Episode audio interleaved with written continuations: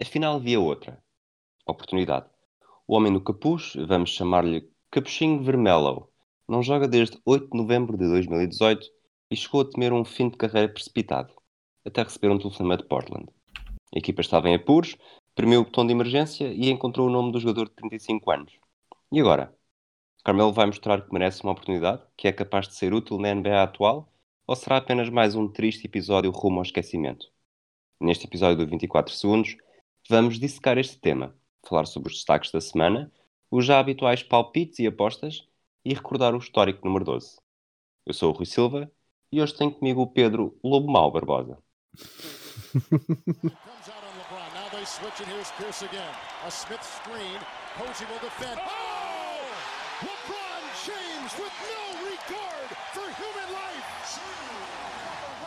Boston only has a one-point lead. Greer's putting the ball on a play. He gets it out deep, and Havlicek steals it.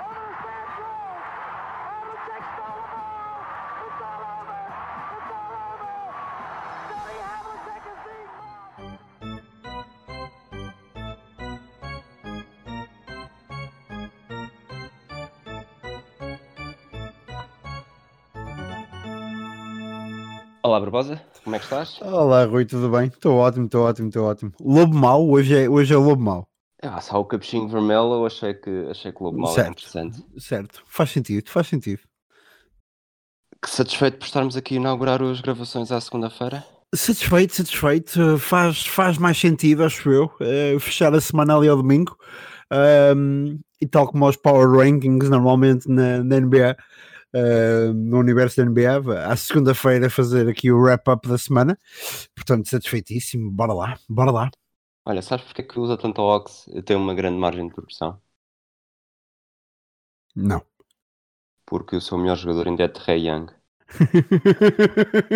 ok, portanto, esta semana temos um pan com, com NBA e francesa à mistura. Adoro, adoro. Muito bem, muito bem, muito bem. Excelente ponto sou, de partida para esse programa. Sou poliglota. Uhum. Sim, sim, sim, sim, sim. Olha, Carmelo Anthony nos Blazers, surpreendeu-te? Uhum. Melhor, eu acho que surpreendeu toda a gente, mas de que sim, forma é que surpreendeu? Sim, surpreendeu, surpreendeu. Eu, eu acho que Carmelo calhasse na equipa calhasse, um, exceptuando talvez todas aquelas em que já esteve, ou, ou os Bulls, eu acho que surpreenderia sempre. Um, qual foi a segunda pergunta, Rui? Desculpa, perguntaste se surpreendeu? De que forma? De que forma é que Eu acho que te surpreendeu, surpreendeu toda a gente, não é? Mas de forma é que surpreendeu mais esta.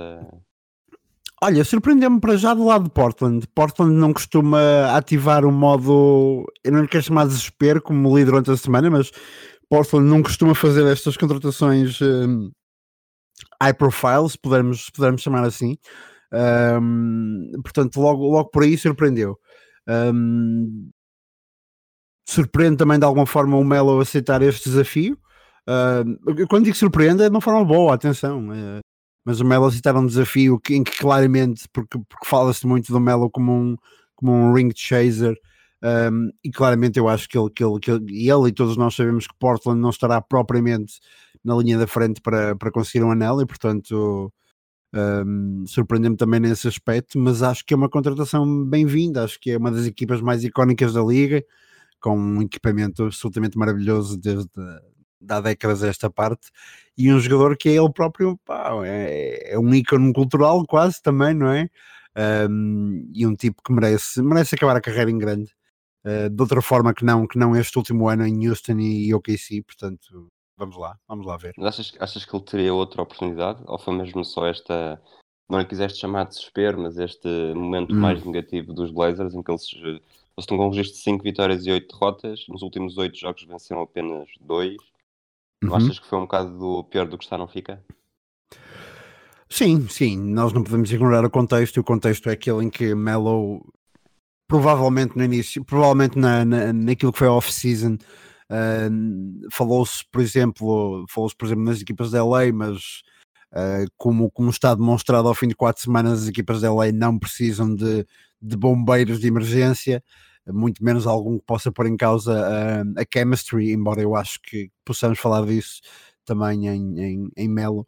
Um, pá, não faz sentido também, não faria sentido também voltar aos Knicks, porque estão numa época em que não, não quererão ninguém que ajude a ganhar jogos. Uh, se bem que isso é uma época normal para os Knicks, obviamente. Mas, mas achas uh, que o Carmelo hoje em dia é um jogador que ajuda a ganhar jogos? Pensei nisso. No, no, fundo, no fundo, esta é, a uhum. principal uhum. questão sobre, a, sobre esta segunda carreira de Carmelo, não é? Pá, acho que podemos olhar, acho que podemos olhar ao, ao, exemplo do White Howard. Acho que podemos olhar ao exemplo é do White Howard. É uma boa comparação, sim.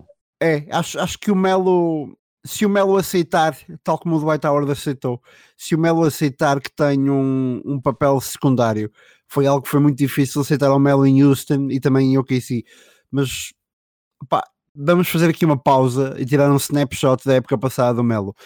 Em Houston, o Melo, pela primeira vez na carreira, e estamos a falar na carreira de um tipo que múltiplas vezes All-Star, um veterano, um tipo que gosta muito dele próprio, como nós sabemos. Em Houston, ele é pela primeira vez um jogador de banco. Isso tem um impacto no jogador, é normal. E o Melo sempre foi muito vocal, portanto tem um impacto. Um, em OKC, ok, a experiência não correu muito bem ali ao lado do Russell Westbrook, mas uh, vamos ser honestos, o Melo não foi o primeiro jogador com dificuldades de química uh, numa equipa que tem Russell Westbrook, portanto também acho que não se pode atirar a culpa completamente para cima de Melo por, por aquela experiência falhada. Um, essas duas experiências falhadas uh, logo de seguida. Se Melo olhar para este exemplo como Dwight Howard olhou para os Lakers, com, como, como poder, poder recuperar parte do seu estatuto, como fazer parte de uma coisa maior do que ele, então os Blazers podem, podem lucrar muito com Melo e Melo pode lucrar muito com, com os Blazers. Pá, mas tudo, tudo dependerá do jogador, um, mas, mas não só do jogador também, no, no, sentido em que, por exemplo, o Dwight Howard teve um, mal chegou, mal chegou a LA desta segunda vez teve imediatamente foi-lhe dito, nós comentamos aqui até nos programas, nos programas de off-season, imediatamente foi-lhe dito o que é que se esperava dele, qual é que era o seu papel na equipa e qual é que era o seu lugar na hierarquia. Um, espero que Portland tenha feito o mesmo com, com, com Carmelo Anthony e que as coisas estejam bem claras. Um, nenhum de nós sabe, ninguém sabe qual é a principal, um, qual é o, o, papel que o Terry Stotts tem reservado para o Melo depois de alguns dos lesionados voltarem. Um, se vai ter mais tempo de jogo no, na posição 4, uh, eh, se vai ter também esse tempo de jogo, um, se vai ter esse tempo de jogo logo desde o início, ou vindo, ou vindo do, do banco, há aqui muitas, há aqui de facto muitas, muitas questões com, com o Melo. Agora, o risco também é baixo, acho eu, porque é um, é um contrato não garantido, uh, que só a partir do dia 10 de janeiro, julgo eu, é que passa garantido. Um, e os Blazers, de facto, com a razia que têm tido lesões, um, não, tem, não, não, tem, não tem ninguém na posição 4, não, não, há, não há o Tolliver muitos furos abaixo daquilo que foi a carreira dele, o Mário Ezonia ainda não entrou, ainda não entrou com como, como se esperava. Um, e portanto, quem tem jogado mais naquela posição tem sido mesmo o rookie, o, o Nasir Little. Um, o Melo tem hipótese de entrar até, até a titular, portanto, não um, logo no 5 inicial e, e, e, e, e, ter impacto. Agora lá está, lá está, Rui. É, vai depender muito da, da, cabeça do jogador. Eu acho que pronto, dessa comparação com o Dwight Howard, é, para mim é perfeita. Tinha uhum. aqui, é perfeita em quase todos os aspectos, menos um que é uhum. tudo bem, eu, é preciso mexer no ego, eh, tanto o, Dwight Howard como o Carmelo têm de perceber que já não são o que eram e perceber que provavelmente esta é a última oportunidade da carreira e têm mesmo de mostrar em campo. A diferença é que esse ego manifesta-se sobretudo no aspecto ofensivo. Portanto, o Dwight Howard chegou uhum. aos Lakers, percebeu que não podia ter tanta bola e aproveitar a bola que tinha, mas ele defensivamente, para o bem e para o mal, sempre foi sempre foi um jogador útil, sempre foi um jogador que fez a diferença, tanto com uhum. os prémios de melhor jogador de, de, época que ele tem. O Carmelo, a defesa sempre foi a maior dificuldade. E não sei até que ponto é que, se o Carmelo deixa de conseguir desequilibrar no ataque, e acho que é, acima de tudo é isso que os Blazers querem, querem alguém que, siga, que consiga lançar de, de fora, que consiga abrir espaço tanto para o, para o Lillard como para o McCollum. Não sei até que ponto é que o, o, o mal que ele será na defesa compensará, será compensado pelo bem que ele será no ataque. Eu acho que o, o, o sucesso ofensivo do Carmelo vai ser vai definir o sucesso dele nesta, nesta aventura nos Blazers. E depois eu fui ver as fui ver as médias dele nos últimos anos. Uhum. E acho, acho que na NBA atual aquilo que se espera dele vai ser sobretudo lançamentos de três, não é? Sim. Como qualquer, como qualquer jogador hoje que, que sirva apenas em campo para espaçar o ataque. E ele 32.8 em 19, 35.7 em 2018, 35.9 em 2017, 33.9 em 2016, 34.1 em 2015. Tem uma média de carreira de 34.7. Não sei até que ponto é que, não sendo má, não sei até que ponto é que será assim tão, tão diferente de outros uhum. e que vale a pena, sobretudo porque ele, digo eu, vai passar a ser um alvo no, no aspecto defensivo. Uh, e, e há outra tendência, antes de, de devolver a bola outra vez, que é no. Ele realmente tem perdido cada vez, uh, cada vez mais impacto e influência no ataque. Desde 2012, 2013, que foi a melhor época nos Knicks, teve sempre, sempre, sempre, sempre a descer nas, nas idas para a linha de lance livre. Ele, 2012, 2013, ia 7,6 por média por jogo e nos 10 jogos da época passada que fez em, que fez em Houston, portanto, é uma amostra muito pequena, mas não deixa de ser eh, sintomática foi apenas uh, eh, 2.2. Portanto, uhum. não sei até que ponto é que, é que poderá estar aqui uma verdadeira redenção. Sim, eu acho que eh, as minhas expectativas, pelo menos de, em termos de, de, redenção, se quisermos falar assim, são as expectativas que se podem ter para um jogador com 35 anos que entra numa equipa com um recorde. Uh, e, não sei qual é, qual é o recorde neste momento de, dos Blazers, mas eles estão. 5-8. Estão, pois, 5-8 um, que entra numa equipa com recorde 5-8. Agora, em termos de fit com os, com, com os Blazers, um, o fit não é assim tão mau. Uh, é, é, verdade que, que, o Melo, que o Melo defensivamente tem, tem muito que se lhe diga e, e o Terry Stotts não vai conseguir esconder o Melo porque ele já tem que esconder muita gente naquela equipa uh, no lado defensivo. Um, a questão é que, que os Blazers com, com, com Terry Stotts sempre foram uma equipa que tenta marcar mais pontos que o adversário obviamente que isto são todas as equipas da NBA. A minha questão é, eles não se preocupam muito defensivamente ou nunca foram um, um, um juggernaut defensivo. Um, tentam isso sim, de facto, marcar muito mais pontos do que, do que aquilo que é a média da liga para conseguir, para conseguir ultrapassar o seu adversário. Um, vai ser um problema defensivamente, sim. Um, a, a, a, minha questão é: o Melo é um patos, é só um patos até, até o regresso do Pogazol, até o regresso do, do Collins. O, o Nurkic, de facto, não, não estará nem pouco mais ou menos perto de regressar. Uh, mas o Paul Gasol e o Zach Collins têm, têm, voltarão uh, no pós-All-Star, pelo menos. Um, se o Melo for só um patos, então o seu, impacto de facto poderá ser muito. Uh, a curto prazo, mas isto nunca será uma experiência muito, muito bem sucedida. Um, se ele fizer parte de uma cultura maior, pá, os, os, os, os, Blazers também têm, também têm no, no Damian Lillard. Eu, eu, eu, respeito imenso o Damian Lillard. Eu acho que o tipo, acho que eu, se eu começasse uma, uma, uma franchise hoje em dia, eu sei que a maioria das pessoas responde Giannis ou James ou LeBron James, eu gostava de começar uma franchise com Damian Lillard. Ele parece-me ter a cabeça no sítio, uh, parece-me ter os seus valores também no sítio, e portanto, eu acho que Damian Lillard e o CJ McCollum podem ajudar o Melo a. Lá está, a fazer parte de uma cultura maior do que ele, e em que o Melo perceberá que não é que não é que não é o principal a principal arma uh, por último, os números, relativamente a números, uh, o Melo, sim, uh, tu falavas da, da, da percentagem de idas à linha lance livre, uh, a equipa de, de, de, dos Blazers não é uma equipa que ataque muito a linha de lance livre, ehm, que ataque muito o garrafão, aliás, mas, mas com, com, com o Lillard e com McCollum, o Melo pode, pode acabar por acontecer. Ehm, ele não se poderá agarrar muito à bola também, porque, porque é uma equipa com, com ehm, claramente com ball handlers bem definidos e que quando quer jogar rápido, joga rápido. Um, portanto, não sei, não sei o que é que seriam números ideais para, para o Carmelo Anthony aqui, para, para vermos a coisa como uma boa redenção. Mas para mim, qualquer coisa acima de 35% de, de, de 3 pontos um, e um mínimo de esforço defensivo, por favor, vamos lá.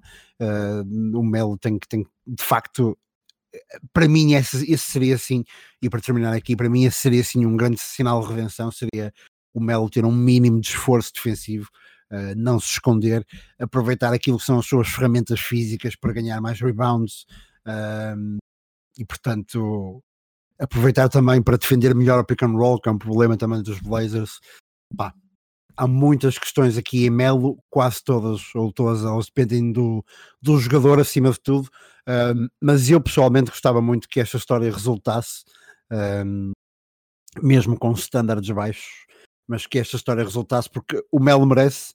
Uh, e os Blazers também merecem porque estão a começar esta época de facto com, com um recorde demasiado baixo para aquilo que tem sido que tem sido a panagem da equipa e para, e, e, e para aquilo que é, que é de facto a grande valia do, do seu backcourt. Acho que, acima de tudo, uh, o limite, o standard mínimo para ele é ser melhor do que o, vá, o Mero Ezonia. Sim, exato. Está a falar, se ele conseguir se ele conseguir ser uma. O Ezonia também não é propriamente um, um grande defensor. Se conseguir ser melhor do que o Ezonia, já, já prova que ao menos pertence à liga, não é? Não precisa Sim, exatamente. O, eu sei que para uma estrela é sempre difícil recuar e uhum. perder o protagonismo, mas se ele conseguir demonstrar que ainda pertence à liga, para mim já será, já será bom até para não, para não acabar a carreira, como se chegou a pensar do. Ele quando saiu de Houston provavelmente não, não estava à espera de passar mais do, de um ano até conseguir voltar a jogar. Sim, exatamente. E depois há, e depois há, agora sim, para terminar, depois também há aquilo que ele pode passar aos, aos membros mais novos da equipa, enquanto um veterano com 35 anos, com toda a experiência e tudo aquilo que o Melo, que o Melo arrasta consigo. Um, algumas questões em Portland, uh, porque Nasir Little entrou bem nesta, nesta, nesta época, uh, não era um rookie de quem se esperasse tanto como ele foi oferecendo, pelo menos em termos de, de motor, de, de energia. Um, e o Nasir Little de facto entrou muito bem. Vamos ver, o, o seu tempo de jogo irá reduzir-se com a entrada do Melo, o que é normal, o que é aceitável até. Vamos ver se o Melo consegue passar ao, ao, ao Little, se consegue passar algumas ferramentas uh, do ponto de vista de, opa, de, de ser rato no jogo, basicamente, não é? Que tu precisas um bocado quando, quando tens estas, estas ferramentas atléticas e jogas na posição 4. Um, a ver, vamos o que é que o Melo consegue trazer também a esse nível. Acho que vamos precisar de, de um afastamento. Nas próximas semanas já falaremos disto, depois precisaremos de um afastamento temporal para perceber o que é que, o que, é que pode ter sido esta passagem de, de Melo pelos Blazers. Exatamente. Vamos passar para os nossos destaques semanais. Uhum. Uhum. Podes, podes inaugurar. Sim, posso inaugurar. Vão inaugurar com Andrew Wiggins. O Wiggins nos últimos 5 jogos tem sempre mais de 25 pontos. Aliás, em 4 desses jogos teve mesmo mais de 30 pontos. Um, pelo menos 5 assistências em quase todos os jogos desta época. Em vários jogos, 7 ou mais assistências.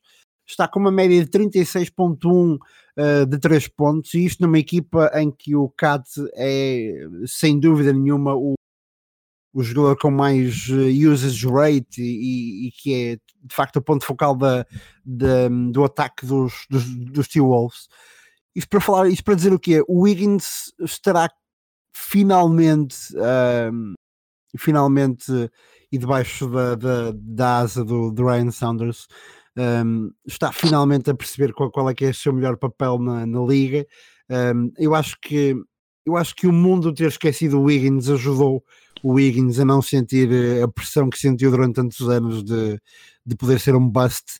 Um, e eu não sei se os números dele se, se têm justificado um, um max contract, que, que, foi aquilo que, que os T-Wolves lhe deram, um, mas pelo menos, pelo menos fazem pelo menos fazem dele uma das uh, grandes, uma das belas uh, segundas ou terceiras opções da liga um, e portanto fica aqui o meu destaque para o Wiggins, passo a bola para o teu primeiro destaque.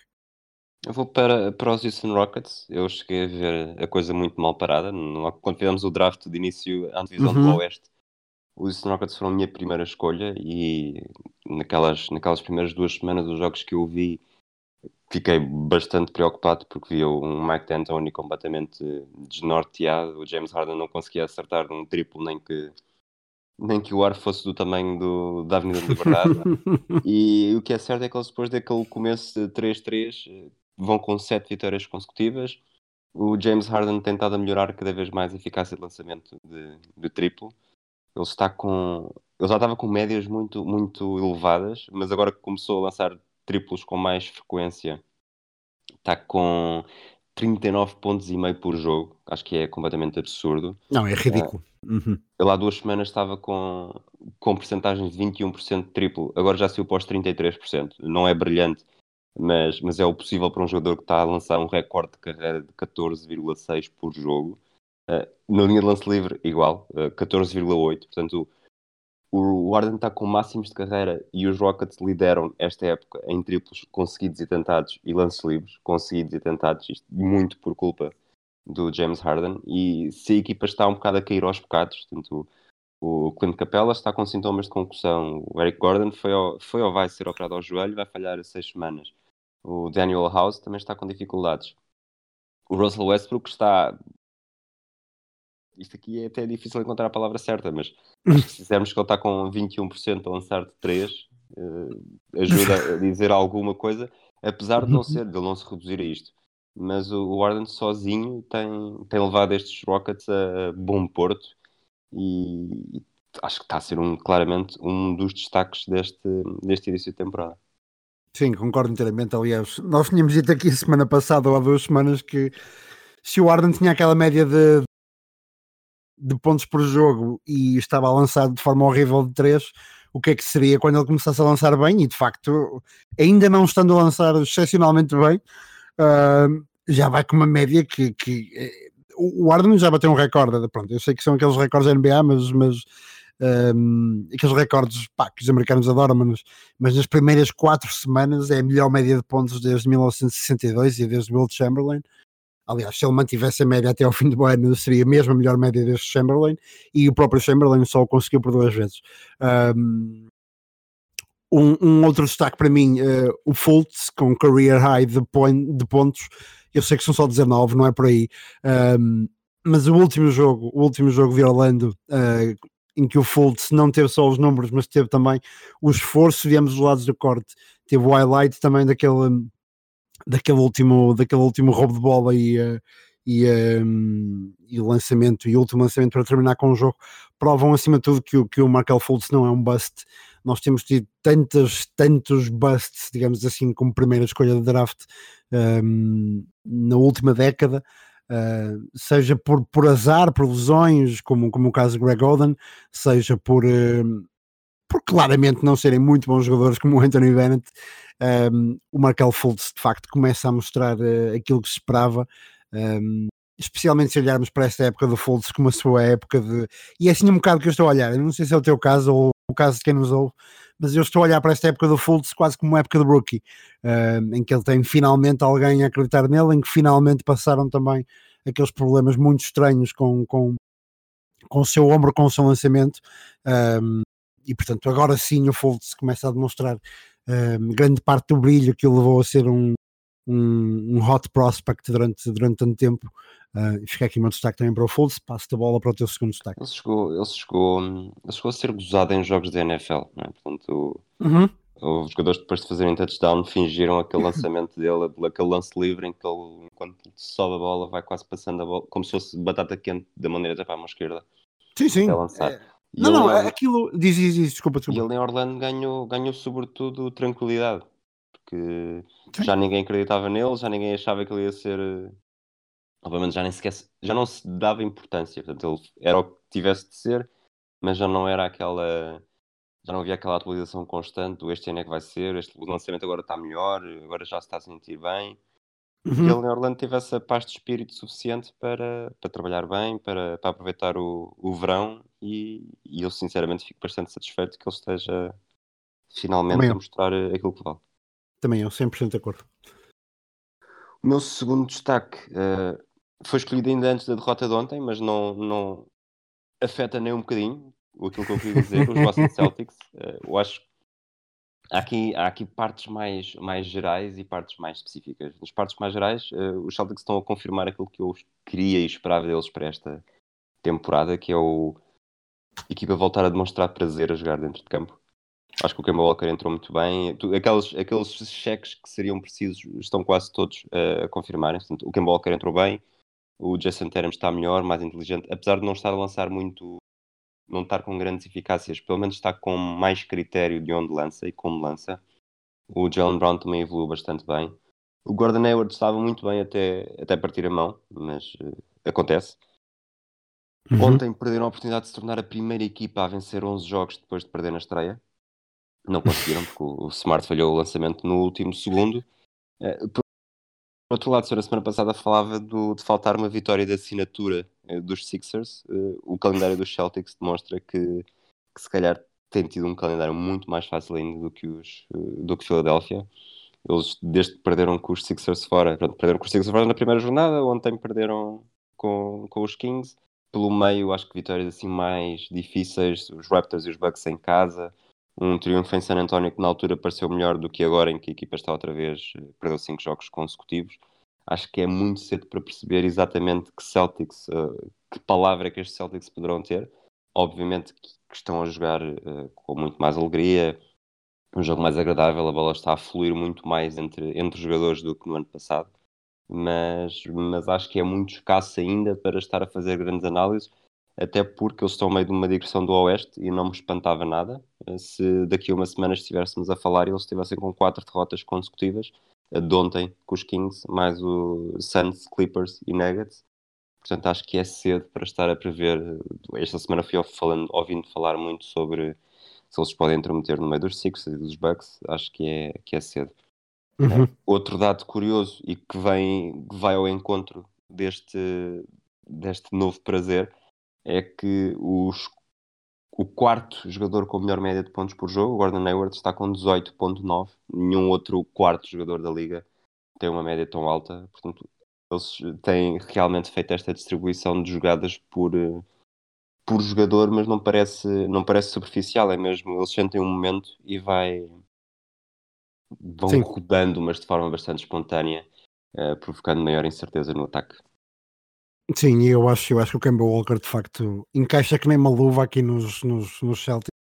Um, tudo aquilo que ele foi nos Hornets vai conseguindo ser nos Celtics e, e, depois há o Marcus Smart que continua a ser um dos meus jogadores favoritos da liga, o tipo tem um motor inacreditável e, e, e eu não sei se tens reparado nisto, mas o Daniel Tais tem, tem, tem estado muito bem um, tem estado muito bem, muito acima também daquilo, daquilo, que, vinha feito, daquilo que vinha fazendo, peço desculpa um, na Liga até agora.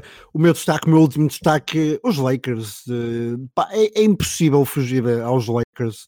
É impossível fugir. Quem viu o jogo desta, desta noite, fall da noite de domingo, o Showtime está de volta, quer dizer, há o Kobe nos jogos, não é? O Kobe, o Kobe que vai, que vai, que vai ao Staples Center com, com tudo aquilo que o Kobe traz atrás, mas o LeBron parece o Magic Johnson, pá, está com 11.2 assistências por jogo, o LeBron James. Um, tanto se falou da falta de um, de um point guard, aqui está ele. Um, o Anthony Davis está com uma época monstruosa defensivamente. Se a época acabasse, se a época acabasse depois, um, eu acho que o LeBron era MVP, mas o Anthony Davis era, era, era, era um, o defesa do ano. Os opositores de Davis estão a lançar 23,5% do campo uh, quando fazem matchup com ele, 25% de 3 pontos. Um, são médias brutais, absolutamente brutais por parte do, por parte do, do Anthony Davis. Um, provoca imensos turnovers também naquilo que são, que são os seus matchups com os seus, adversários e, um, e há um dado muito interessante nesta, nesta questão defensiva do Anthony Davis é que o Davis guarda as posições expectáveis para ele guardar, não é? Uh, portanto, os, os, os, os postos e os, e, os, e os forwards, mas o Davis também é, na liga, uh, o jogador do frontcourt que passa mais tempo a defender os jogadores do backcourt, ou seja, que é mais atacado por guards. Mesmo assim, tem estes níveis de defensivos.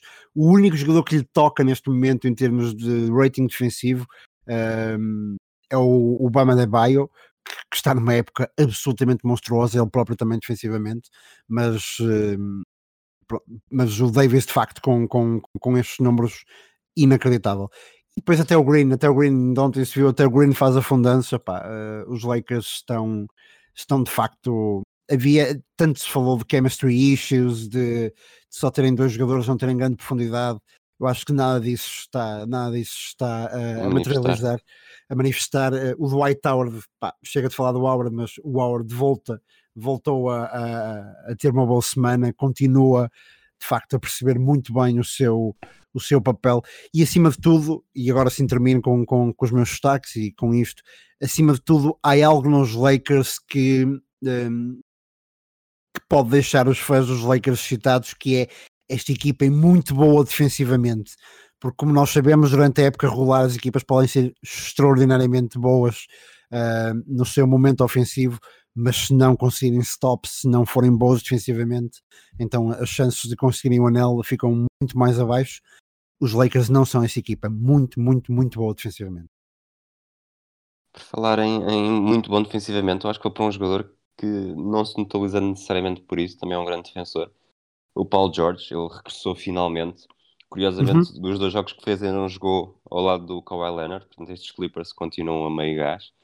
Uh, ele na estreia perdeu com os Pelicans, um bocado surpreendente, mas os Pelicans, apesar de tudo, tiveram uma semana bastante positiva. Ele na estreia fez 33 pontos, 9 ressaltos e 4 assistências. Depois, no fim de semana, voltou a jogar uh, e os Clippers venceram os Ox por 49 pontos. O Paul George marcou, em 30, marcou 37, aliás. Ele está, está com porcentagens brutais também. Está com 9 em 16 na linha de 3. Uh, eh, na linha de lance livre foi 21 vezes, marcou 21.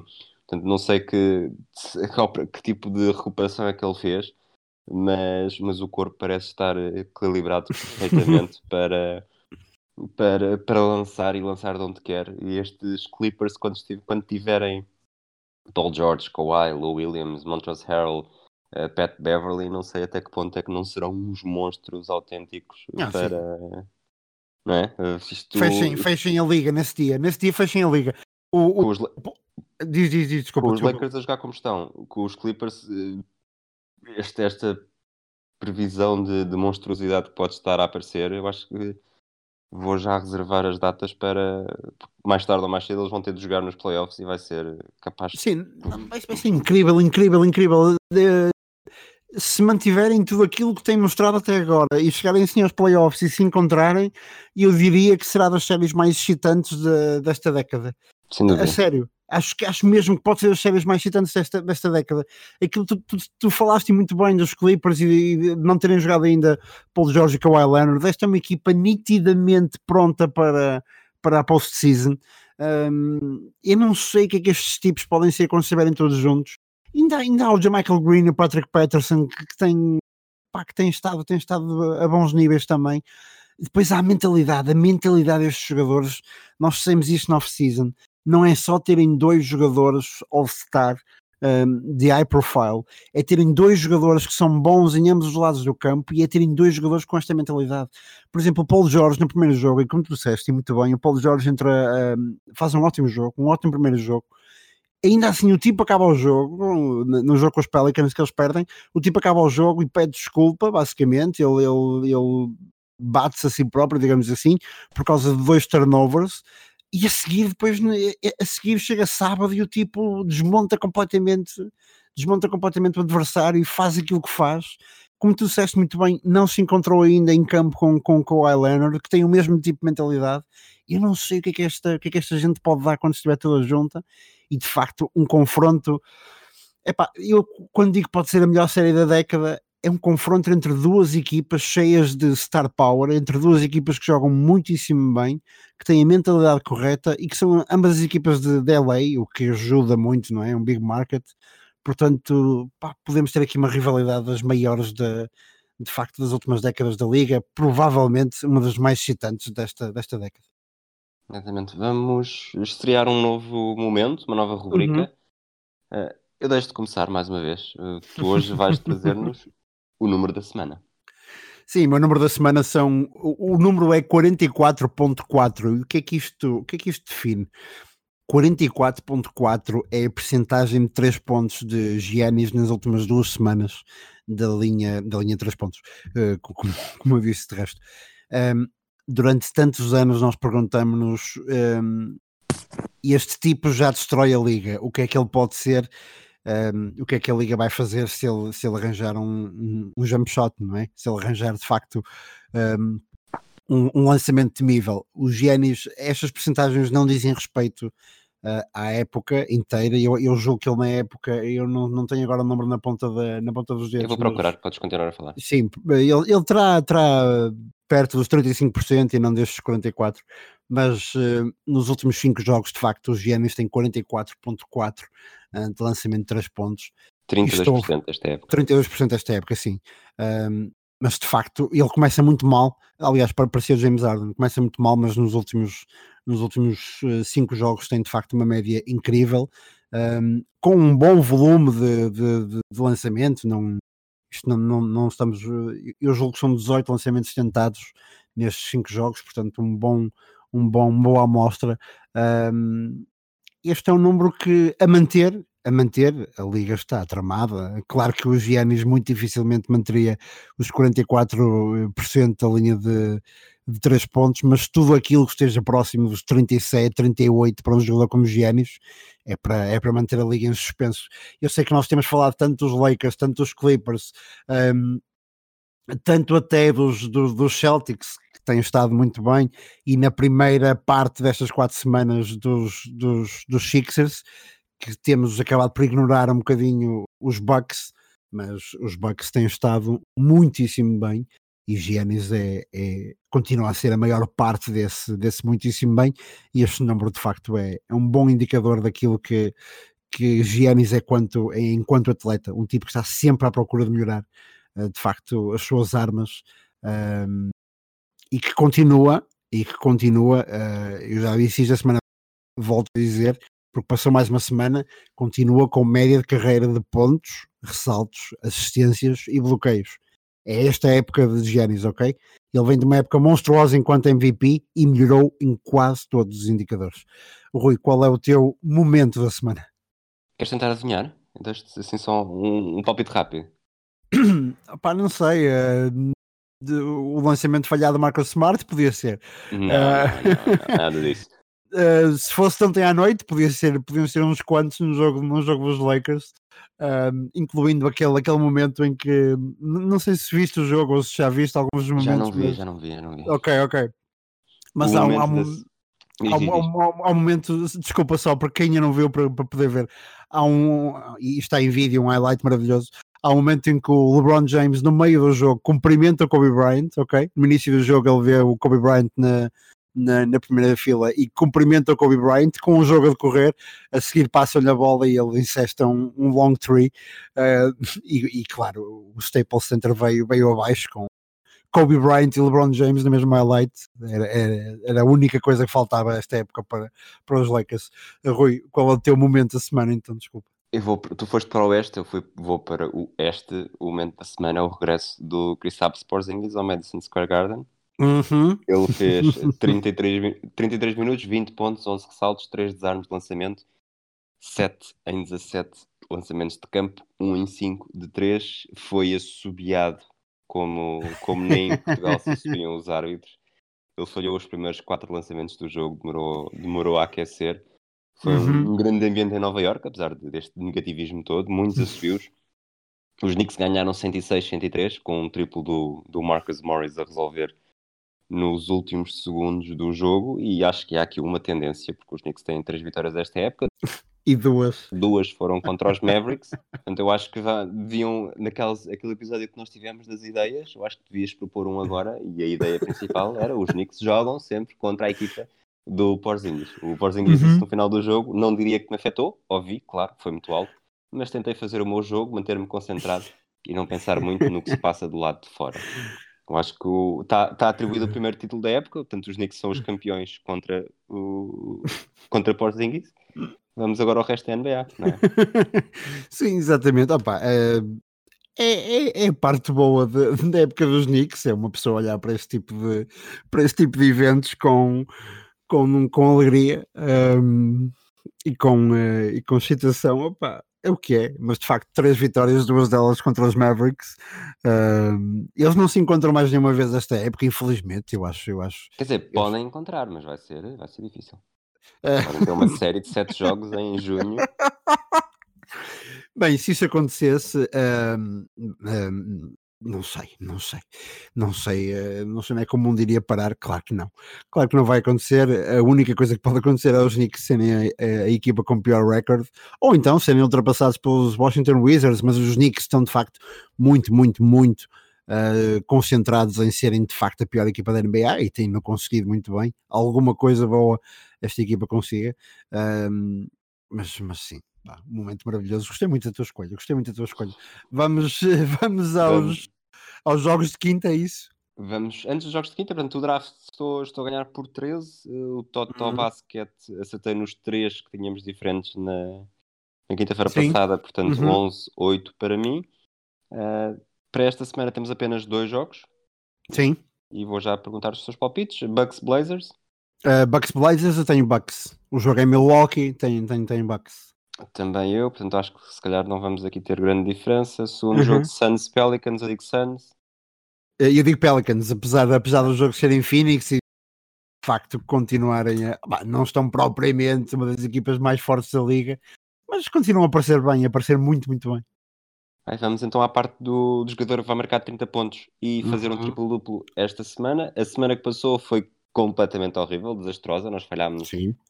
A toda a linha. Queres que eu dê primeiro? Dê, dá os teus primeiro, porque eu acho que a última semana fui eu.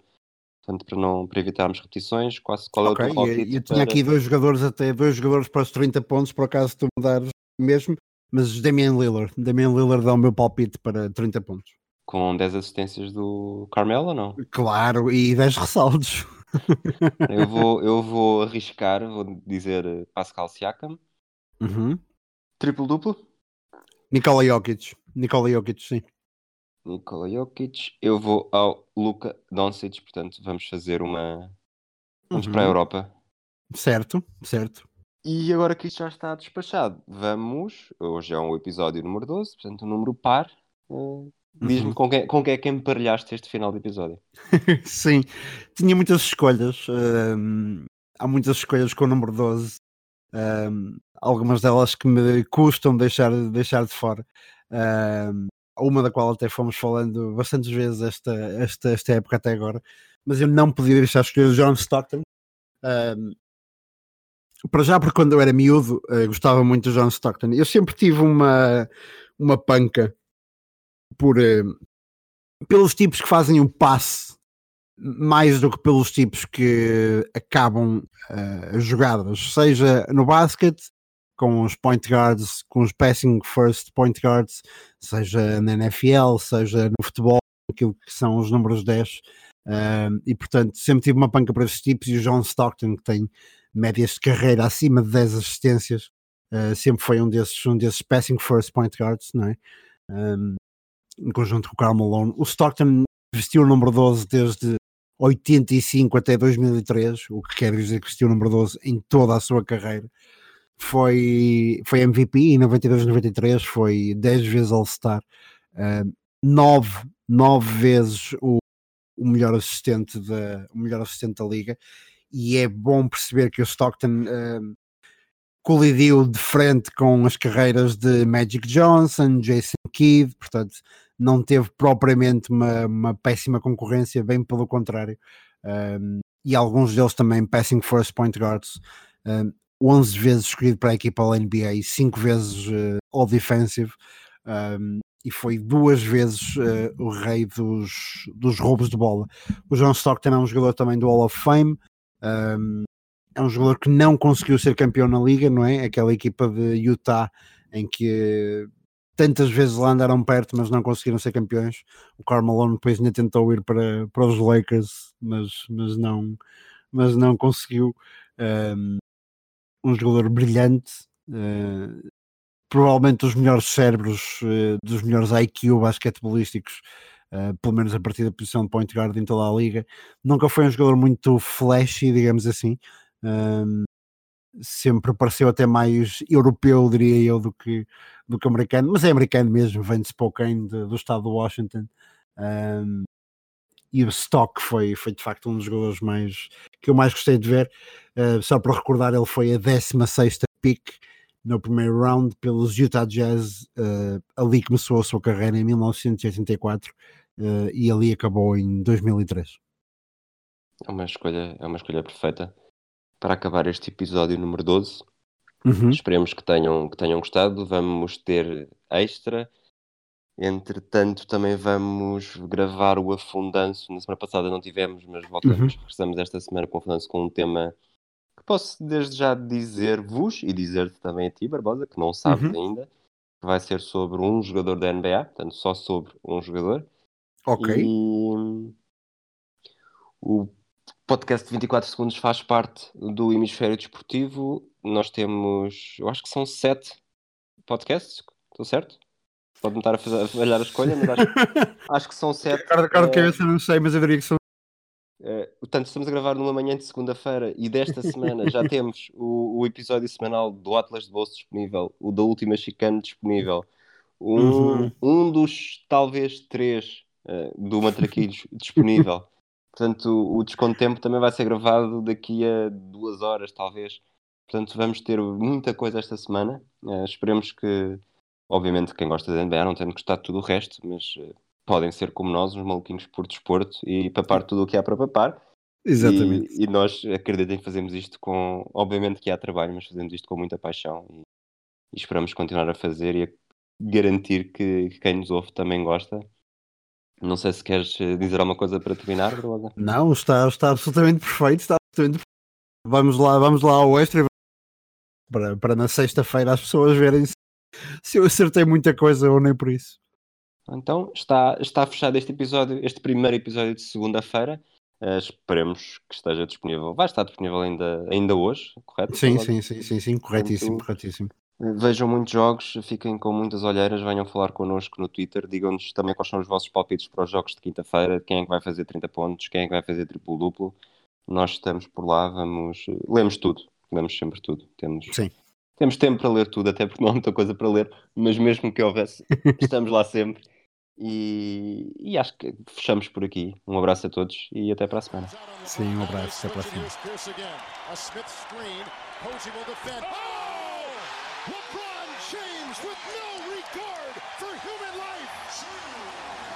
Boston only has a one-point lead. Greer's putting the ball on a play. He gets it out deep, and Havlicek steals it.